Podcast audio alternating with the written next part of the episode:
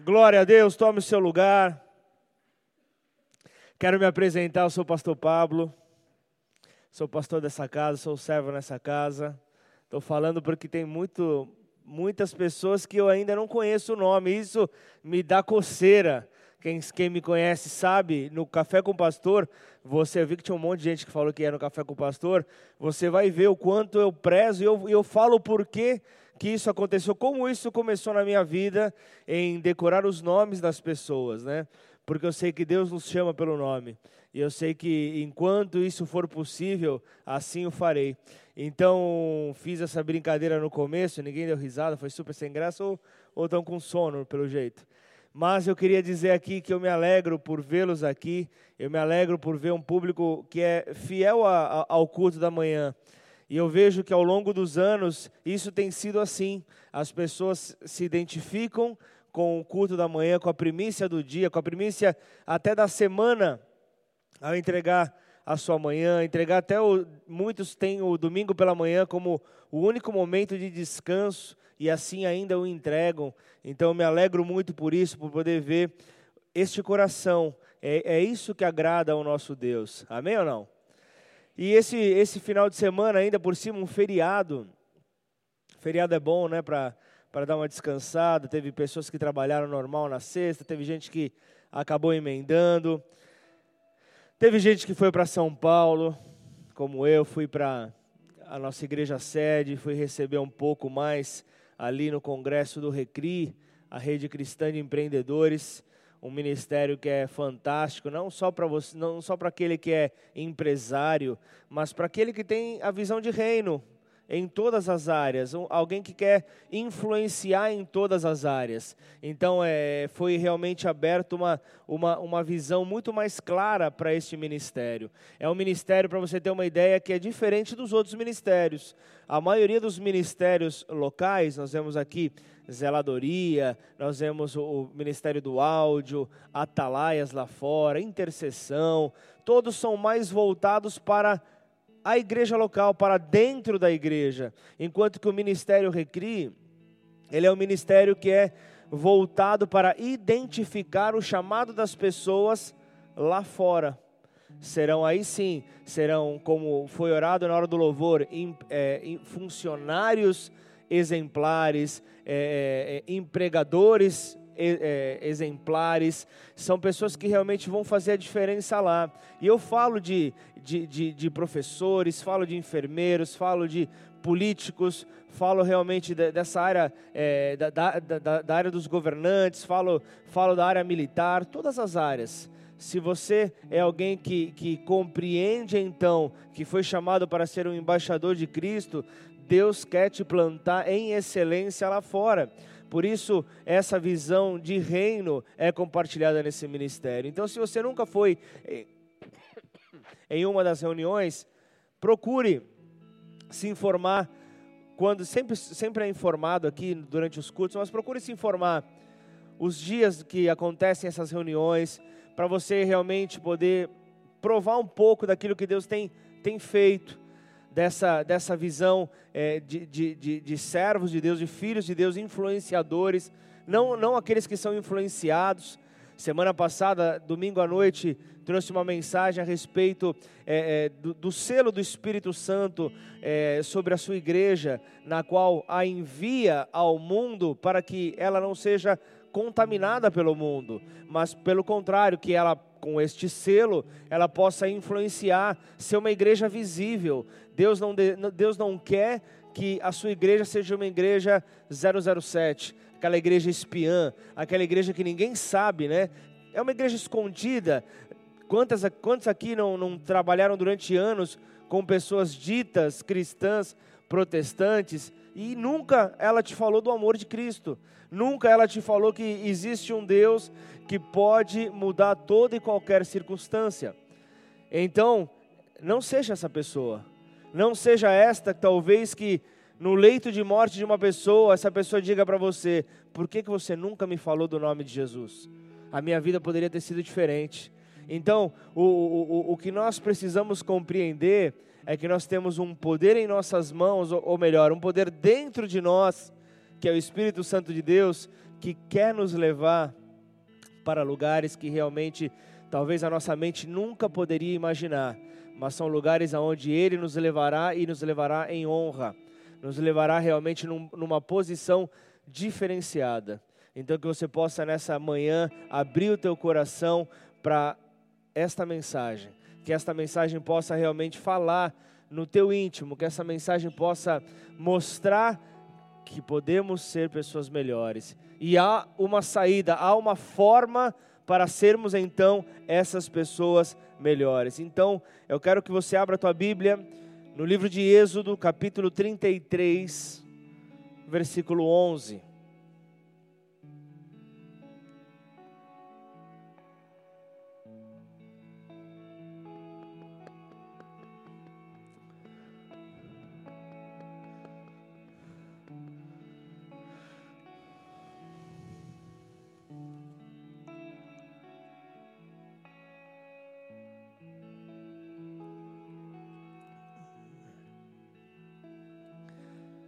Nessa passagem nós vemos uma um momento marcante na vida de um dos homens que eu acredito serem os mais importantes citados na Bíblia.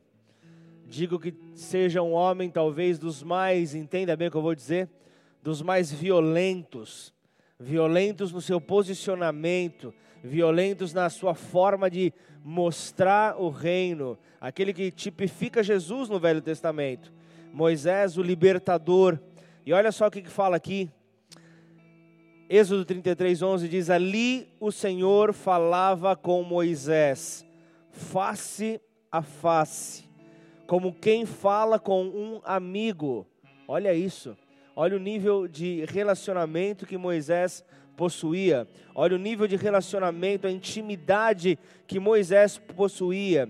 E ele continua aqui, imagina, ele, ele, ele, tinha, ele tinha esse relacionamento, imagina então a glória que era gerada, porque Deus se revelava ali numa intimidade com ele. Realmente o povo parava quando ele entrava na tenda do encontro, na tenda da revelação.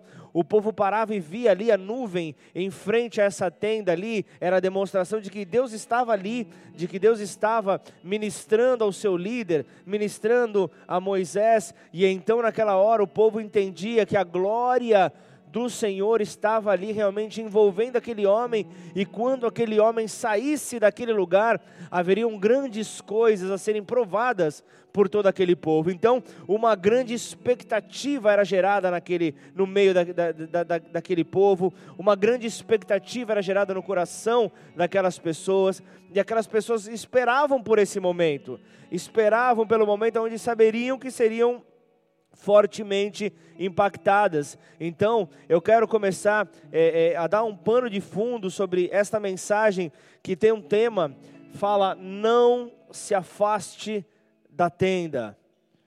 Mas eu quero terminar esse versículo.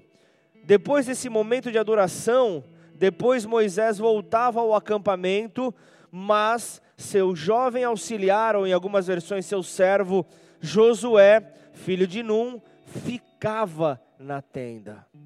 Põe a mão sobre a tua Bíblia, vamos orar. Pai, em nome de Jesus, como é bom, Pai, sermos expostos à tua palavra, como é bom sermos expostos ao teu Santo Espírito, Pai, em ação. Como é bom, Pai, poder, Senhor, provar dos céus, Senhor, uma porção dos céus a cada vez que vamos ao teu encontro. Por isso, nesta manhã, Pai, não queremos que seja diferente. Nesta manhã nós desejamos, ó Deus, essa presença. Senhor, nós não queremos, ó Pai, parecer pretensiosos, ó Pai, mas queremos, assim como Moisés, queremos ter esse nível de intimidade, Pai. Queremos ter essa, essa, essa profundidade no relacionamento, Pai. E, Pai, nós queremos, nós queremos, ó Deus, fazer valer uma promessa que o Senhor colocou para nós, que faríamos, ó Pai, coisas maiores, ó Pai, do que aquelas do que os, homens na Bíblia, Pai, realizaram, Senhor. Por isso nós queremos, ó Pai, assim como Moisés teve esse momento, nós queremos ter assim, Pai, além do nosso momento normal que já temos, queremos ter esse impacto, Pai. Queremos ter esse impacto sobre as nossas vidas, porque ao sermos impactados por Tua palavra, pela Tua presença, pelo Verbo vivo de Deus, sabemos, ó Deus, que nós impactaremos aqueles que passarão por perto de nós, aqueles que se relacionam conosco, Pai. Por isso, Pai, eu olho aqui, Senhor, para, para diversas pessoas aqui nesta manhã, Senhor.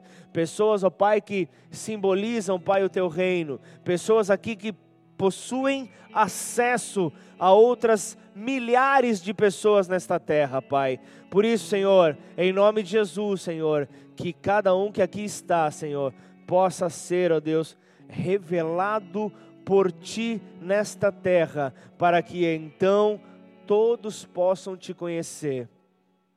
Sabemos, ó Deus, que milhares de pessoas serão então impactadas, ó Pai e a glória será dada totalmente a Ti. Por isso, prepara o nosso coração para compreendermos, ó Deus, a forma que o Senhor quer agir com cada um de nós, como o processo será estabelecido sobre a vida de cada um de nós. E assim nós oramos gratos desde já, louvando ao Teu santo nome, em nome de Jesus. Amém?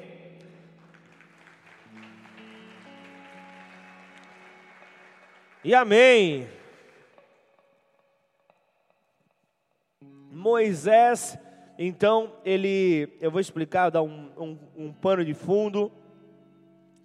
Sobre aquele período, Deus olhou para o povo e declarou, se, se, se entristeceu com o povo, viu que o povo havia se rebelado, viu que o povo realmente havia rejeitado a Deus, e então ali é, ele dá uma direção para que Moisés fizesse uma tenda distanciado do arraial, do local onde o povo estava habitava, de onde o povo estava reunido. Então, essa era a direção quando quando em determinados momentos quando nós precisamos ter essa intimidade com Deus, este relacionamento com Deus, nós precisamos periodicamente nos afastar de tudo que pode nos distrair nos afastar de tudo aquilo que pode roubar a nossa atenção total a Ele. Uma das coisas práticas que foi falado no Recri nesse final de semana foi justamente para a nossa prioridade ser nas mínimas coisas, ao acordar pela manhã, que a primeira coisa que você faça seja falar com Deus e não com o teu celular. Forte isso, não? Para os dias de hoje, quem aqui não acorda, a primeira coisa que faz é pegar o celular e ver as notificações e ver o que, o, o, o que aconteceu? E muitos se esquecem de agradecer pelo dia, muitos se esquecem de se entregar a Ele. E aqui nós vemos que Moisés fazia isso, montou a, a tenda do encontro, a tenda da revelação, distanciado. E ele tinha esse momento, e após ele sair desse momento de intimidade, o seu servo que, que com ele ali estava, não saía junto. A Bíblia diz que Josué ficava na tenda. E eu quero nessa manhã falar a respeito da igreja. A igreja que é o jardim de Deus. A igreja que é o jardim de Deus, chamado também de lavoura de Deus. Em Cantares de Salomão, fala que a igreja é chamada de pomar ou ainda jardim fechado o jardim fechado de Deus. Isso, isso retrata uma beleza espiritual. Isso fala de algo divino, de algo celestial. E o texto que nós lemos nesta manhã, nós vemos, talvez você ainda não tenha se atentado, mas até o final dessa mensagem, certamente você vai perceber o quão, quão profundo ele é. Retrata o tempo que Israel estava saindo do Egito, saindo de um, de um tempo de escravidão. O povo que reclamava tanto a respeito dessa triste situação que vivia o Egito, ali a, a, escravidão, o aprisionamento, e eles estavam então saindo do Egito e indo para a terra prometida, Canaã. Êxodo 25, você vê Deus direcionando então a Moisés uma planta baixa do tabernáculo, mostrando como ele queria que o tabernáculo fosse então construído, edificado, como que ele queria então, ali ele, ele apresenta todas as suas medidas, todas as suas especificações, onde cada objeto estaria então localizado, isso mostra que nós temos um Deus que é organizado, vemos que nós temos um Deus que ama planejamento, odeia bagunça, E o, te, e, e o tabernáculo no, no Antigo vem a ser justamente o símbolo da igreja atual. Nós vemos que, que, que o tabernáculo no Antigo Testamento simbolizava ali a igreja no Santo dos Santos, ou ainda é, é, o, o, Santíssimo Lugar, né? Ficava ali no, no Santo dos Santos, ficava ali a arca, a arca de Deus que simbolizava a presença de Deus, simbolizava uma arca revestida de ouro, era ali o maior símbolo material da presença de Deus. Um povo que precisava de ter algo palpável, tinha ali no Santo dos Santos a arca, tinha ali então essa presença de Deus. E Moisés, então, dentro do tabernáculo, ele formou a tenda.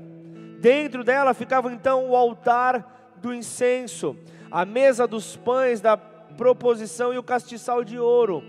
Todos símbolos ali que Deus havia direcionado a ele em Êxodo 25.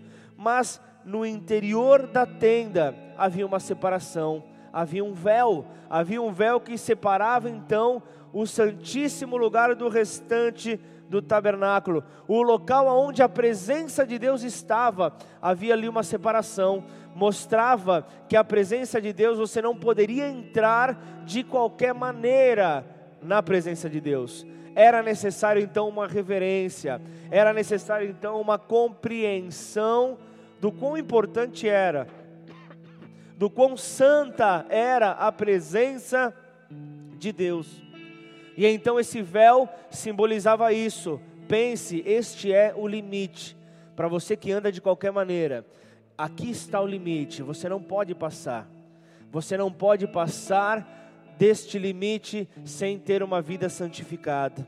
E então nós vemos que ali estava a arca, no interior da arca estava ali uma, uma amostra do maná, aquele alimento que Deus em todo o tempo ofereceu para o povo de Israel. Em todo o tempo no deserto, o povo não ficou sem comer, e havia ali o maná dentro, então, uma amostra do maná dentro, então, da arca. Havia também ali a vara florescente de Arão e as tábuas da lei, lavradas por Moisés e escritas pelo dedo de Deus.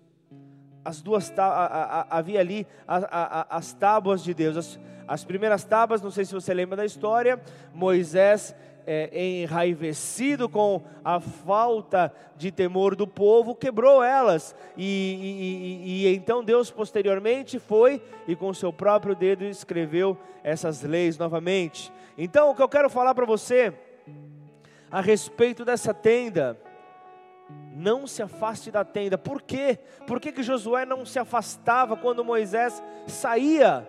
Tem que haver uma explicação, isso não é possível. Então, nós vemos que estamos falando de um, de um local que não tinha refrigeração, um local extremamente abafado, não oferecia nenhum tipo de conforto, não era um lugar aconchegante, não era um lugar que dava realmente o desejo, despertava o desejo dentro das pessoas de querer ficar no seu interior, de querer ficar dentro dela não tinha lugar para sentar. Imagina você, não tinha lugar para você se acomodar, não tinha lugar para você estar ali confortável. Ela era feita ali com couro de animais, imagina só, não tinha beleza no seu interior. Era algo realmente que não era convidativo ficar no interior dela.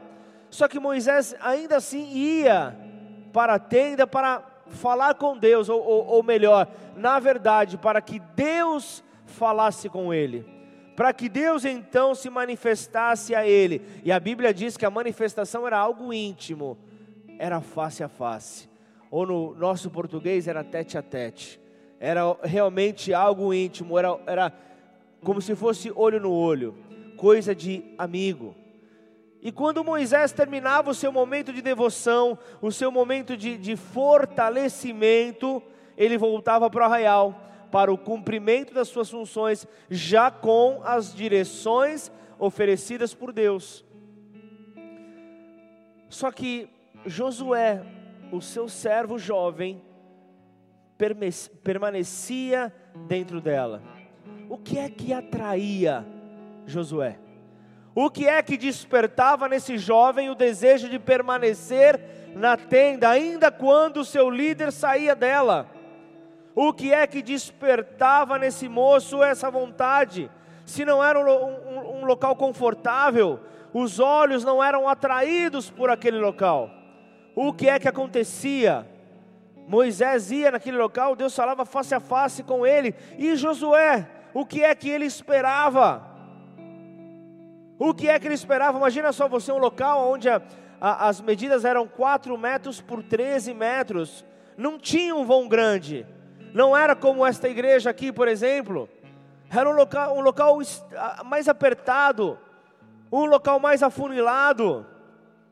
E, e, e, o, e o tempo de Josué na tenda, então, prepara, prepara para mim um desafio que virá pela frente. Prepara você para um desafio que virá pela frente. Josué ele era preparado para tudo o que viria pela frente. Então, quando Deus decide, Moisés, você não vai entrar na terra prometida. Quando essa decisão parte de Deus, que Moisés então não compartilharia dessa alegria da terra prometida, que ele iria morrer. Então o próprio Senhor diz a Moisés: Josué, será o teu sucessor. Josué será aquele que dará continuidade ao trabalho até aqui realizado. Josué será este, esta será a função de Josué. Entenda que não é Moisés que indica Josué, não é o arraial que faz uma eleição para levantar Josué.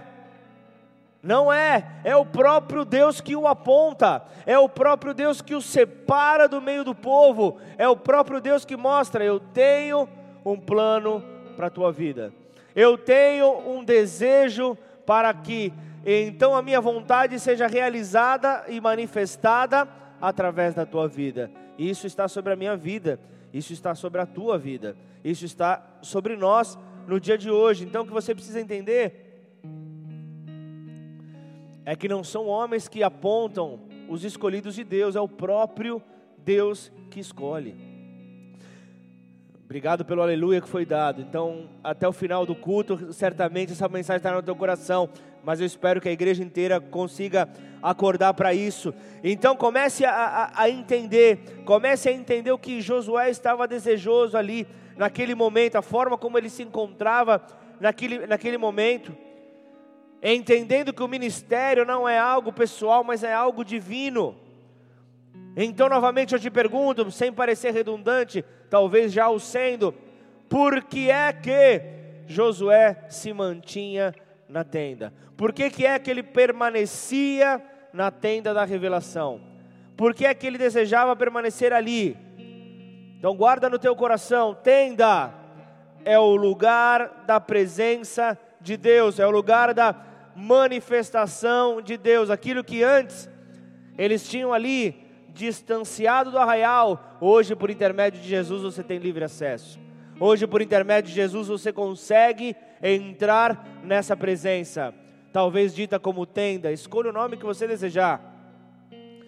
Tenda é o lugar para se buscar a face do Senhor. E, e, e a face do Senhor você pode dizer, mas a Bíblia não fala que nunca ninguém viu a Deus realmente a face fala ali da intimidade, fala ali da presença, fala ali da glória, fala de ser realmente envolvido pelos braços dele.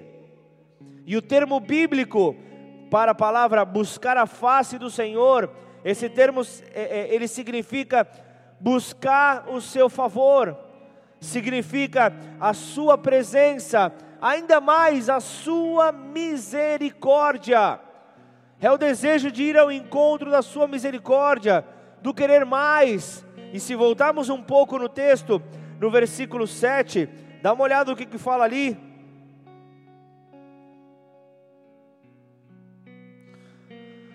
Ora, Moisés costumava tomar a tenda e armá-la para si, fora, bem longe do arraial, e lhe chamava a tenda da congregação. Tem várias versões aqui Todo aquele que buscava ao Senhor saía à tenda da congregação que estava fora do arraial. Então, ele, ele, ele a Bíblia está falando aqui que ele montava a tenda então distante. Até aqui eu, eu já tinha falado isso.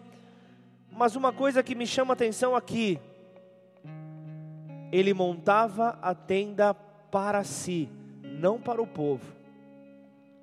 Isso não fala nada contigo? Será que você não vê que você precisa montar a tenda para você?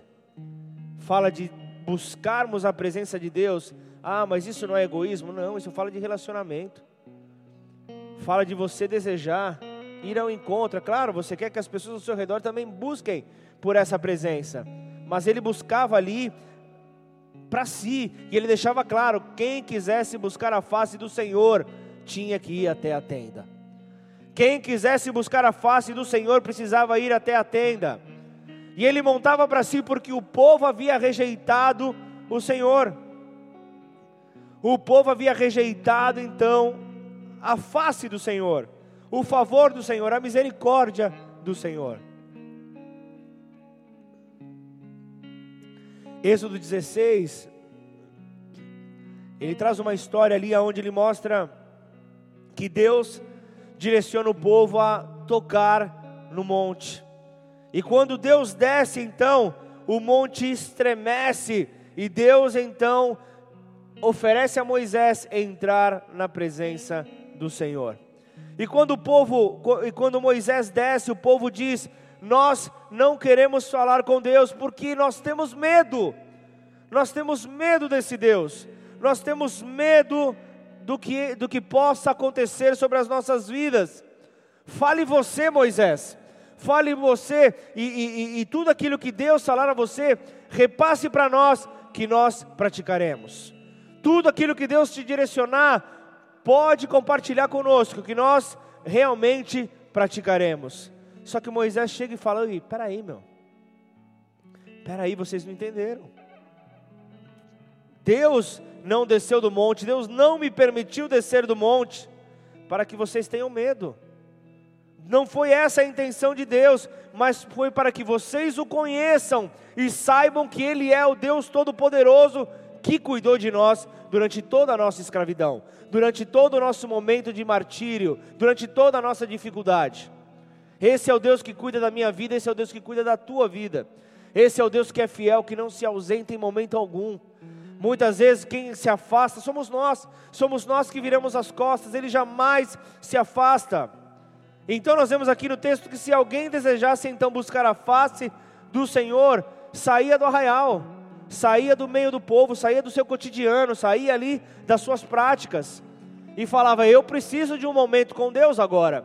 Eu preciso buscar essa misericórdia, eu preciso buscar este favor, então eu vou ao encontro dele, então eu saio da minha condição, isso fala de pagar um preço. Isso fala realmente de você fazer algo que está além do teu normal, não é, não é o caminhar, opa, tem um obstáculo no meio, eu preciso me esforçar, eu preciso sair dessa condição acomodada que o mundo estabeleceu para mim, que o mundo deseja que eu viva, porque uma vida acomodada é uma vida morna. E o que que Apocalipse fala daquilo que é morno? Deus vomitará o morno. Antes, melhor fosse que você fosse frio, porque como és morno, blé, ruim, né? Antes fosses frio. Isso fala que o desejo de Deus é que nós sejamos como labaredas de fogo, porque Ele é o próprio fogo consumidor. Se nós estivermos queimando na presença dEle, ele olha e fala: Meu espírito está realmente atuante na vida dele. Ele está dando lugar ao meu espírito para que o meu espírito manifeste poder sobre a terra através da vida dele e na vida dele também. Isaías 55, 6 diz: Busquem o Senhor enquanto podem achá-lo. Não se afaste da tenda, não se afaste desse lugar de presença gloriosa. Jeremias 29, 11 diz: Porque eu sei os planos que tenho para vocês, diz o Senhor. São planos de bem, não de mal, para lhes dar o futuro pelo qual anseiam. Naqueles dias, quando vocês clamarem por mim em oração, eu os ouvirei. Se me buscarem de todo o coração, me encontrarão. Eu creio que essa, essa versão é a mais fácil de compreender. Fala de uma condicional: se me buscarem de todo o coração fala de um desejo, fala realmente de uma intenção direcionada a Ele. Algo que não pode deixar de existir. Outro ponto que me faz entender aqui o porquê que Josué não se afastava da tenda, porque eu vejo que a tenda é o lugar aonde pode se ouvir a voz de Deus. E a voz de Deus, ela é poderosa. Em todo momento nós vemos que a Bíblia fala que de um reino. E existe reino sem rei? Não existe. E hoje nós adoramos a Deus com uma mensagem que talvez, com uma canção que talvez você não, não sei se você compreende muito bem, do vaso de, alabra, de alabastro, que fala de uma mulher que se depara com Jesus e ela quebra um perfume e joga sobre ele. Os homens ali falaram: Ah, mas o valor desse perfume é muito caro. Como que pode algo assim? Mas se nós formos olhar o significado da palavra ungir, a, a Bíblia, a, é, o, a canção que você que você viu falava dessa mulher que ungiu os, aos pés de Jesus, foi aos pés dele, foi para um, um, ungí-lo. E, e, um dos significados da palavra unção é perfumar. É então quando todo rei desejava então, quando era para ser levantado um rei, esse rei ele era ungido, esse rei ele era perfumado aquilo que em Êxodo fala, o óleo da unção, um perfume realmente algo aromático, que por onde passasse, lá falavam: o rei está vindo. Por causa desse aroma, todos falavam: o rei está por perto. O rei está chegando. Era esse aroma. É aquilo que nós vemos que depois que Jesus partiu, a Bíblia fala ali, 2 Coríntios, fala que nós somos o bom perfume de Cristo. Fala realmente sobre isso, sobre nós sermos a diferença Aquele que era rei permanecerá sendo para todos sempre rei, mas ele nos constituiu como sacerdotes. E Apocalipse fala que nós somos também o que? Reis. Então esse perfume, ele precisa estar em nós. Para isso, nós não podemos nos afastar da tenda. Nós não podemos nos afastar dessa presença gloriosa, porque nessa presença gloriosa é onde Deus fala. Quer ver pessoas que se afastam dos caminhos do Senhor? Quer ver pessoas que se esfriam, se esfriam ali dessa presença gloriosa? São pessoas que não estão indo em direção à tenda. Pessoas que têm dificuldade em resolver os seus problemas pessoais, são pessoas que se afastam da tenda. Porque se estivessem na tenda, Deus ouviria, Deus falaria com você e você ao ouvir a sua voz, você saberia o que fazer. Quer ver pessoas que ficam de obreiro em obreiro, ora por mim, ora por mim, ora por mim, ora por mim, ora por mim, ora por mim, ora por mim, pessoas que se afastam da tenda. Não estou dizendo que eles não estão aqui para isso. Essa é, é, é, essa é uma das funções. Mas se eu vejo que aquilo que Deus colocou em Êxodo 25, aquele véu, em Jesus foi rasgado, e todo, todo o acesso a Ele está nele. Então Jesus é a nossa tenda, Jesus é, é, é, é o nosso encontro, é o único que é o único caminho que nos leva a Deus. Eu posso ter um acesso direto ao Pai. Então eu agradeço, Cleiton, porque você pode orar por mim nos meus momentos de fragilidade, mas eu posso orar eu posso orar direto, eu posso ter um contato direto, e, e, e, papai fala que eu posso ter um face a face com ele, papai fala que eu posso ter um encontro direto com ele, por que, que eu vou desejar então que alguém me conduza até Jesus para me conduzir então até papai? Para quê? Se eu posso ter esse acesso, se ele permitiu que eu tivesse esse acesso, para que, que, que, que isso precisa acontecer? Vamos então abreviar esse momento. Números 11 fala de uma briga de família. Números 11 fala de uma briga de irmãos. Fala de uma briga que Miriam e Arão travaram. Eles discordaram de uma decisão de Moisés. Discordaram de uma decisão de Moisés. Então a briga aqui ela não se dá no ambiente familiar, porque Moisés não estava ali como irmão, Moisés estava ali como autoridade de Deus, Moisés estava ali como uma representação de Deus. Então ele era uma autoridade espiritual e uma autoridade espiritual ela não possui laços familiares. Por isso que Jesus teve dificuldade de, de, de realizar o seu ministério na sua cidade, porque as pessoas conheciam seu pai, as pessoas falavam: não é este o filho do carpinteiro? Intimidade laços familiares, isso ah, muitas vezes impede o reconhecimento da autoridade espiritual sobre a determinada vida. A autoridade espiritual não pode ser confundida, a autoridade espiritual não pode ser removida por intermédio dessa, dessa familiaridade. Nós precisamos entender isso. Então, entenda que a agressão de Arão, e Miriam, de Arão e Miriam não fora contra Moisés, mas contra a representatividade da autoridade que ele tinha a representação dessa autoridade celestial. Então Deus vai e chama os três para uma reunião. Vamos sentar aqui à mesa. Eu imagino ali Deus ali no momento de, de, de repreensão. Então, eu imagino que não seria uma mesa como a do café com o pastor. Não seria uma mesa ali agradável aos olhos. Seria uma mesa realmente ali fria, para que o que precisasse ser falado ali acontecesse. Então ele, Deus ele chega para Miriam e Arão e ele fala: Ó, oh, se existe um profeta em Israel, me apresentem por favor. Se houver um profeta em Israel, me apresente, porque eu, eu não conheço. Eu não conheço. Agora, se vocês me trouxerem um profeta, eu vou falar com ele por intermédio de sonhos, por intermédio de visões. Mas deixa eu te falar uma coisa, Miriam, deixa eu te falar uma coisa, Arão. Com o meu servo Moisés, eu falo face a face. Se vocês conhecerem um, algum profeta que se aproxime dele, me apresentem, porque eu não conheço. Agora, com o meu servo Moisés, eu tenho intimidade. Com meu servo Moisés, eu tenho intimidade. E é, então era isso que Josué, era por isso que Josué não queria se afastar da tenda.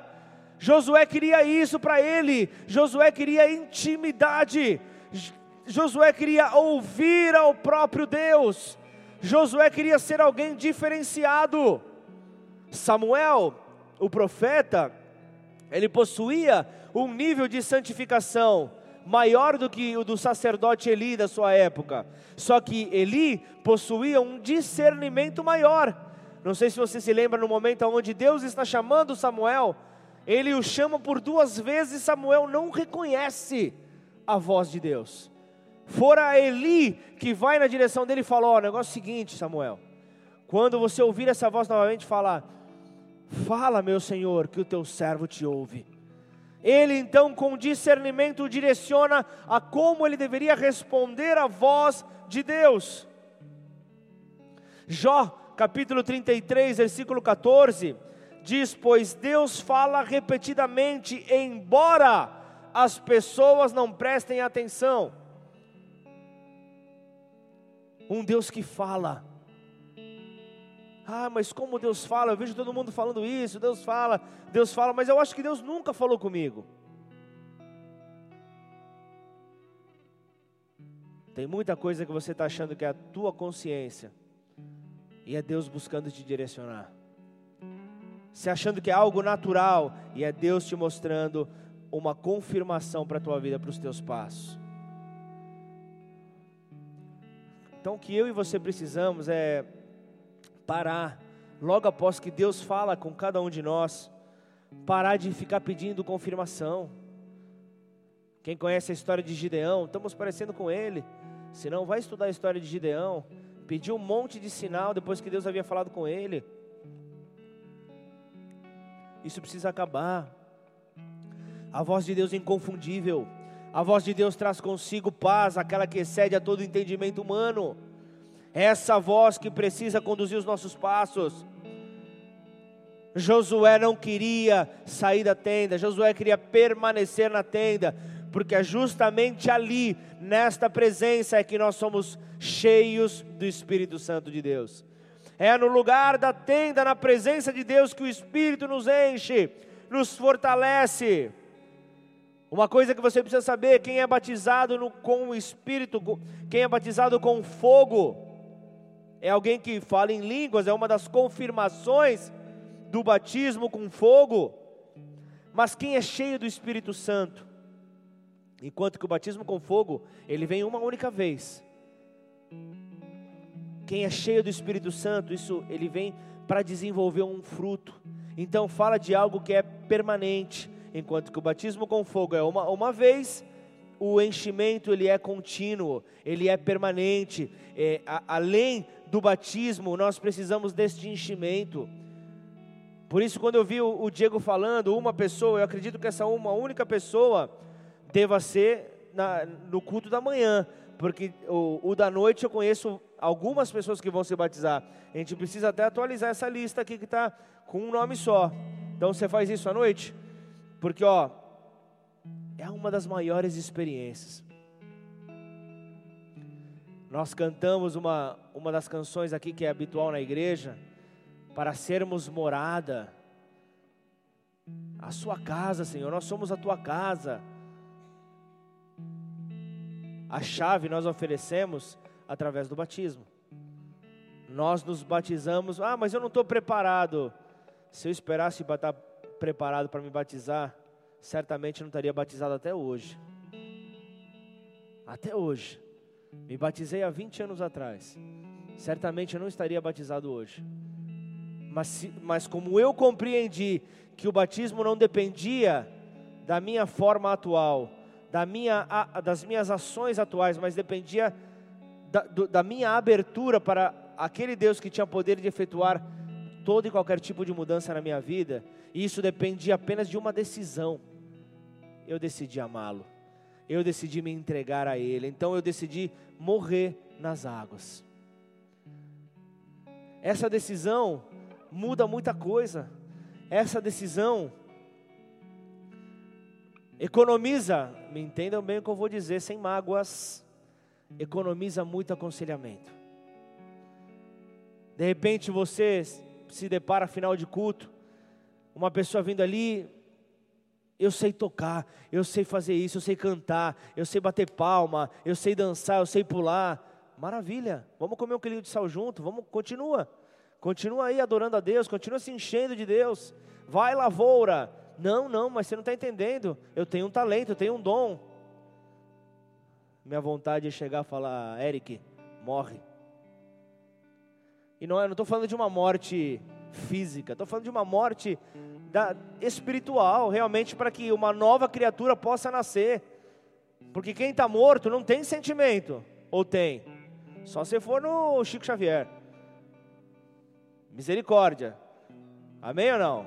Nada contra o espiritismo. Se alguém veio da linha espírita aqui, nada contra, mas não é parte da nossa crença, não é parte da nossa fé. Nós entendemos que a pessoa, quando ela morre, a Bíblia fala, é clara ao dizer que é como um piscar de olhos, ela recebe então o seu julgamento. Aí Deus escolhe subsolo ou céu. A escolha que é de Deus, não é minha. Então eu e você nós não podemos dizer quem vai, quem vai deixar de ficar, quem, quem, quem vai, quem vai ficar. Amém ou não? Ser cheio. Ser cheio economiza tanto problema. Ser cheio economiza tanto desgaste de relacionamento entre as pessoas. Ser cheio economiza tanto rompimento de relacionamento. O simples fato de estar cheio. Joel capítulo 2, versículo 28. Então, depois que eu tiver feito essas coisas, derramarei meu espírito sobre todo tipo de pessoa. Seus filhos e suas filhas profetizarão, os velhos terão sonhos e os jovens terão visões. Derramarei, vendo a, a origem da palavra vem da palavra shapak, e ela fala sobre entornar, fala sobre encharcar, sobre fazer uma ilha. Sabe o que é fazer uma ilha? é você estar no lugar aqui dessa bateria e o Espírito dele estar aqui ao teu redor, te protegendo de todo e qualquer tipo de circunstância. É isso, é isso que Deus quer fazer conosco, nos tornar então uma ilha. fala então de nos cercar com a sua plenitude. Números 11, agora um pouquinho mais para o final, do 16 ao 29, ao 30, mais, ao, ao 28 mais ou menos, é, é, Moisés ele reclama do peso do chamado. Então, então o que, que Deus faz? Separa, separa 70 homens aí. Separa aí um, um, um povo que vai te ajudar. Porque eu vou enchê-los. Pode separar que eu vou encher a cada um deles. Então Moisés faz como ele havia orientado, mas sempre existe um cabeça dura. É verdade ou não? No meio dos 70 tinha dois. Sempre tem um cabeça dura. Sempre tem aquele que tem mais dificuldade em compreender as coisas de Deus. Sempre tem aquele que realmente não consegue entender as coisas. Então, são, é, são, são, são, são aquelas pessoas que, por exemplo, dizem: Ah, se Deus quiser me dar, eu não preciso, eu não preciso ir, eu não preciso ir até a frente do altar para receber. Deus me dá em qualquer lugar. Ah, eu não preciso mostrar um ato para então Deus me dar. Se Ele quiser, está cheio de cabeça dura. Na igreja Bola de Neve está cheio de cabeça dura. Está cheio de cabeça dura.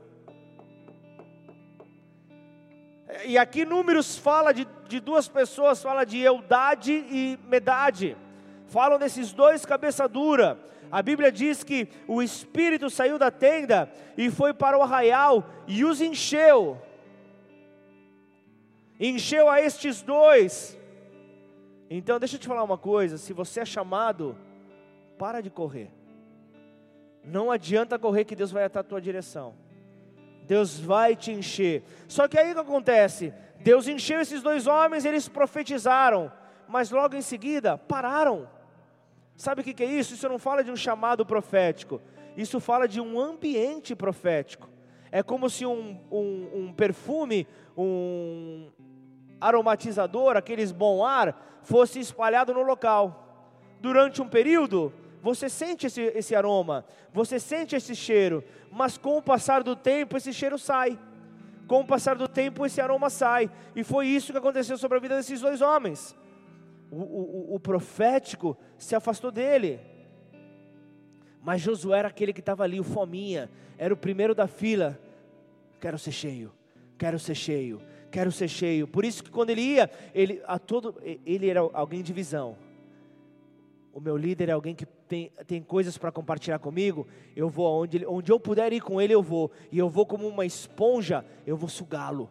Eu vou sugá-lo, eu vou entender a forma como age, a forma como responde a certos ataques. Eu vou, eu vou, eu vou como uma esponja, assim foi Josué. Ele sabia, vivemos em um mundo que jaz do maligno, vivemos em um mundo que, que realmente a essência de Deus, o plano inicial de Deus, foi, for, fora, não, fora alterado porque o homem então permitiu que isso acontecesse, mas algo que está no controle do próprio Deus, um mundo que jaz no maligno e somente um crente cheio, como Joel 2:28 fala, um crente cheio do Espírito Santo consegue transitar pelo mundo sem ser contaminado por ele. Quem já leu aquele livro A Arte do, é, é do Ganso? do, anso, do ganso dele andar sobre o seu ambiente sem se sujar? Alguém já viu esse, esse livro ou não? Fala do, do ambiente onde, onde muitos gansos andam, uh, um, é, acho que é garça, gar, não, não é garça não. É garça? É, ganso é aquele outro maior, é verdade, a garça, que tem, ó, é branquinha, né? Fala sobre o ambiente que ela anda, ela anda muito, muito em lamaçais, e ela entra e sai dos lamaçais com as vestes brancas, sem se sujar. Que arte é essa? O próprio Deus mostrando: se eu faço isso com os animais, o que, que eu vou fazer com você? A partir do momento que você permitir, então ser cheio. Ezequiel 47, é, aquela grande visão do rio de Deus, fala de níveis, níveis de santificação, níveis de enchimento. Fala ali, você pode muito bem andar com as águas nos tornozelos. Não, você está provando do rio de Deus. Você pode andar com as águas nos joelhos. Pode, você ainda se mobiliza dentro dessas águas. pode estar com as águas nos lombos, tranquilo, ou você pode ser aquele que dá o controle nas mãos de Deus e fala: me leva. E a Bíblia fala de um último estágio em Ezequiel 47, quando nós perdemos o controle, quando nós a água nos sobrepõe. E quando você está ali, para mim não é muito difícil, né, pela minha altura, mas quando você se sobre, quando a água te sobrepõe, os teus pés ficam ali realmente sem função ali na água. E ali numa correnteza, você vai para onde a correnteza te direciona. E assim que deve ser o nosso relacionamento com Deus. Nós devemos deixar que Ele então nos direcione, que Ele então nos conduza a níveis de profundidade, e Ele está à disposição nossa. Na verdade, nós precisamos ir ao seu encontro para então provar desse, dessa unção que Ele tem para nós, dessa profundidade que nós podemos encontrar ao mergulharmos então neste rio, para que o Senhor nos tome pelas mãos e nos conduza então. Então entenda que o que Josué desejava ao permanecer na tenda é esta presença do Espírito Santo. A presença do Espírito Santo, ela te renova. A presença do Espírito Santo, ela te transforma. Ela faz da tua vida uma vida mais profunda. Ela faz realmente com que haja um relacionamento profundo, uma vida cristã mais efetiva. Na hora da oferta, o presbítero da casa, ele orava, ele, ele, ele lia uma mensagem de Mateus a respeito de um local de um local secreto. Na hora do louvor cantamos uma canção que falava do lugar secreto. Vamos para o lugar onde aquele que está em oculto nos recompensará. E como é que você sai desse lugar secreto? Quando você vai nesse lugar secreto, às vezes tem gente que fica ajoelhado, gente que fica deitado ali no chão, gente que se joga, gente que fica de pé marchando, tem maluco para tudo. Mas como é que você sai dessa presença? Da, desse local, melhor, porque a presença não sai de você, só se você realmente se afastar dela. Mas a presença sempre nos acompanha, pois esse foi o desejo do Pai. Quando nós saímos desse lugar secreto, nós saímos renovados porque fomos cheios pelo Espírito Santo. E Ele falou conosco, Ele se revelou, e então nós saímos alegres, saímos em paz, e então saímos com um desejo de ampliar a nossa tenda, porque é um desejo de ter mais dessa presença, é um desejo de ver mais sinais acontecendo, é um desejo de você realmente ser usado por Deus, de poder manifestar. Então, entenda do tempo que Deus está te levando, um tempo onde as situações aparecerão diante de você e você não pode ficar de braços cruzados. Aparecerão para que você leve então o enchimento para essas pessoas. Então prepare-se para orar por enfermos. Prepare-se para orar para, com, com pessoas em situação de concordata nas suas empresas. Prepare-se. Prepare-se para ser então um instrumento de Deus, para então ver essas pessoas sendo transbordadas desse amor. Pessoas sendo então renovadas por esse Deus. Então, ampliando a tua tenda, há lugar para mais, mais de Deus, há lugar para mais enchimento, há lugar para mais ferramentas, e conforme você está cheio de ferramentas, mais você pode fazer pelo reino, mais você pode fazer então em nome desse Senhor, mais você pode fazer. Então, é um tempo onde Deus pede para que você saia desse local de acomodação, saia desse conforto. Então, vamos terminar esse culto, mas eu quero que você termine de pé. Isso já é algo profético. Você sai desse lugar de conforto, porque se tem um lugar confortável, são as cadeiras aqui dessa igreja, mas isso também representa a tua vida, representa a tua casa, representa a condição que você se encontra. Por isso, saia dessa condição, saia dessa condição de conformismo, saia dessa condição de simplesmente reclamar. Chegava ontem, 5 horas da manhã do, do, do, do, do E aí a, a, e eu informando que eu ia pregar hoje, ah, mas troca com alguém, troca com alguém. Fui chamado para isso. Fui chamado, estou morto, estou enfermo, estou doente. Isso é minha vida, essa é a tua vida. Vamos para cima. Como Gabriel fala, é guerra. E é guerra, eu preciso estar revestido com a, com a armadura de Deus. E então, entendendo isso, eu me coloco de pé, eu me posiciono diante do Deus, declarando: Senhor, eu estou aqui. O que o Senhor precisar de mim, me usa. O que o Senhor precisar desse instrumento, eu estou aqui à tua disposição, Senhor. Mas eu não quero ficar com meus braços cruzados. Eu não quero reclamar. E ontem chegando, eu comecei a falar. E ontem chegando aqui, é, é, chegamos em Ribeirão Preto. O primeiro comentário foi: ó, chegamos, já encontramos buracos. Podemos ficar assim o resto da nossa vida. Ribeirão Preto só tem buraco, estamos em um buraco. Ou podemos ser aqueles que tampam esses buracos. Podemos ser aqueles que fazem a diferença podemos ser aqueles que influenciam. Por isso, nós estamos a, a, a, poucos momentos de anunciar várias atividades que faremos como igreja para a comunidade em, em Ribeirão Preto geral, através desta praça que Deus nos presenteou, através dessa praça que Deus nos presenteou com a adoção dela. Várias ati atividades, e talvez você está esperando aí, puxa, mas eu não tenho nada para fazer, eu não tenho nenhuma atividade para fazer na igreja. Prepare-se tem muito trabalho pela frente. Grande é a seara, poucos são os trabalhadores. Por isso, usa no Senhor. Vamos adorá-lo nessa hora. Não se afasta da tenda, venha para a tenda, venha para a presença de Deus, permaneça nessa presença de Deus.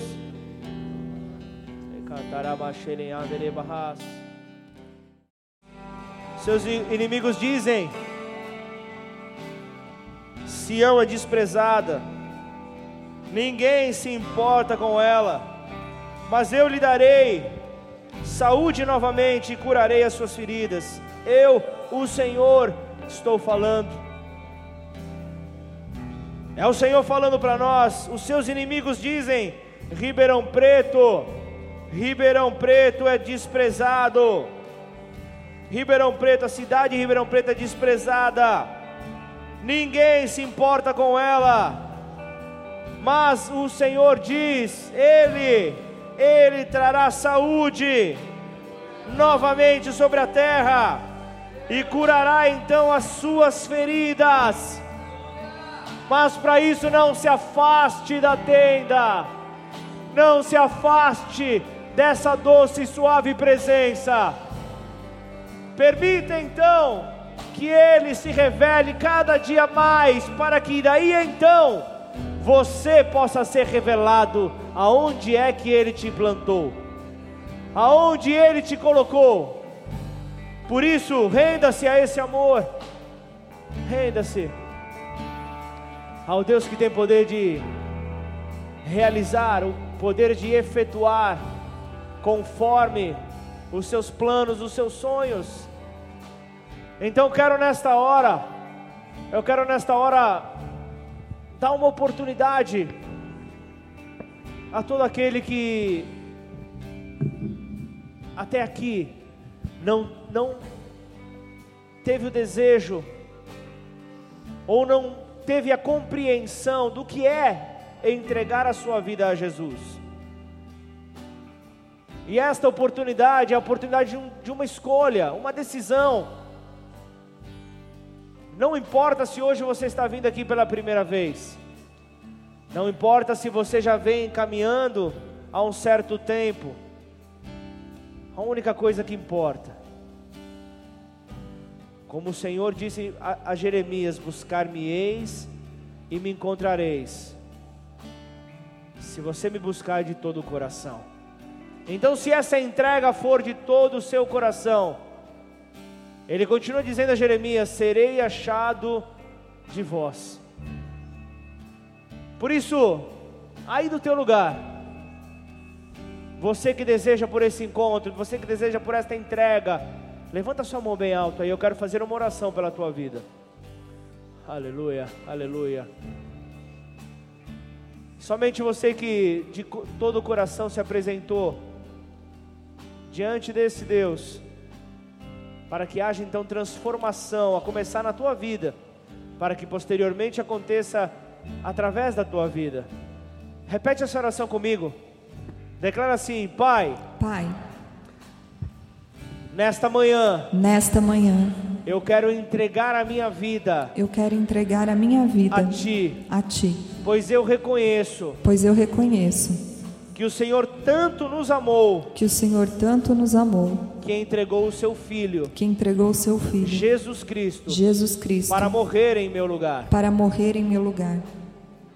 E ao terceiro dia, E ao terceiro dia, o Senhor o resgatou o Senhor o resgatou dos mortos dos mortos e o trouxe à vida. e o trouxe à vida, Pelo poder da ressurreição, pelo poder da ressurreição, que hoje em mim habita, que hoje em mim habita.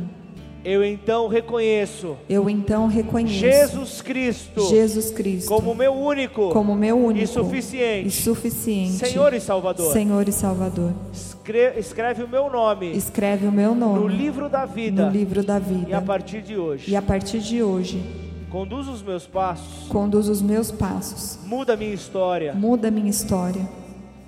Em nome de Jesus. Em nome de Jesus. Pai, em nome de Jesus, eu quero orar por cada filho, por cada filha que nesta manhã, Pai, teve um encontro contigo, Pai. E esse encontro fala de intimidade, mas fala também de entrega. Por isso, cada um que se entregou nesta manhã, Pai, que o Senhor possa fortalecer os seus passos, que o Senhor possa fortalecer a sua caminhada, guarda as emoções, guarda os pensamentos. Não permita que nenhum deles seja atacado, Pai, de uma forma que se sintam indefesos ao ponto de retrocederem, mas que ao ir ao encontro desta tenda, desta presença gloriosa, o desejo seja sempre de avançar. Senhor, que esta palavra também recaia sobre a vida de cada filho teu nesta casa, Pai. Que essa palavra possa recair sobre cada um de nós. Que nós possamos, ó Pai, permanecer com este desejo de ir ao teu encontro. Como Moisés declarou, Pai, no livro de Êxodo, buscando direcionamento, ele falava sobre a nuvem que representava a presença de Deus. E esta nuvem iria direcioná-los por onde é que eles deveriam seguir. E ele chega em determinado momento e ele diz: Se a tua nuvem não avançar, se a tua nuvem não continuar a, a trilhar um caminho, eu cessarei, eu não avançarei mais, o povo não vai avançar mais, se a tua presença não for comigo. Que esta seja a nossa oração, que esta seja a nossa oração na segunda-feira, amanhã, porque num momento como este, recebermos a palavra, fazemos então da palavra uma grande escolha, entendermos, nos apaixonarmos, até termos a nossa emoção sacudida, é muito fácil. Só que nós temos algo a enfrentar que se chama segunda-feira. Na segunda-feira, os problemas voltam. Na segunda-feira, as dificuldades que no final de semana talvez tenham dado um tempo, elas retornam. E é aí que é a nossa base, é aí que a nossa força faz a diferença. É nessa hora então que a nossa constância, a nossa perseverança em buscar estar nesta presença doce e suave do Senhor, buscando ter esse encontro face a face, buscando viver com a misericórdia, com o perdão, com a compaixão ao nosso lado, faz toda a diferença. Porque a segunda-feira ela te fará com que você tenha que usar essas ferramentas. Usar de misericórdia com aquele que te, que te maltrata, com aquele que muitas vezes tira vantagem de você. Faz com que a segunda-feira faz com que você exerça o perdão, a compaixão. Faz com que você exerça então este poder que só aquele que vai até a tenda, vai até esta presença e é cheio do Espírito Santo é que pode então desempenhar. Por isso, Pai, em nome de Jesus, eu quero, junto com os meus irmãos nesta manhã, Pai, receber, ó Deus, desta porção, Pai. Em nome de Jesus, Senhor, sabemos, ó Deus, que o Senhor, ó Pai, é, é, é um Deus gentil, é um Deus cavalheiro, Pai, que sem a, a, a, a nossa autorização, o Senhor não derrama do teu poder, mas a partir do momento que um filho, que uma filha, Pai, se rende a este poder, se rende a esta ação dos céus, o Senhor derrama sem medidas sobre nós. Por isso, em nome de Jesus, para todo aquele que crê nesta manhã, para todo aquele que crê, Pai, no teu poder nesta manhã, que seja derramado sobre as nossas vidas. Abra as tuas mãos como quem está recebendo e recebe então dessa porção do céu, recebe dessa porção que nós não podemos enxergar, mas é real, mas é viva, é eficaz e é ela que nos fortalece para sermos a diferença da igreja visível e atuante lá fora, no mundo onde nós estamos inseridos. Oh Pai, ajuda-nos, ó oh Deus, a fazer a diferença. Ajuda-nos, Rei dos Reis, a mostrar a qual reino nós pertencemos. Em nome de Jesus, se você concorda, glorifica aí a Deus no teu lugar.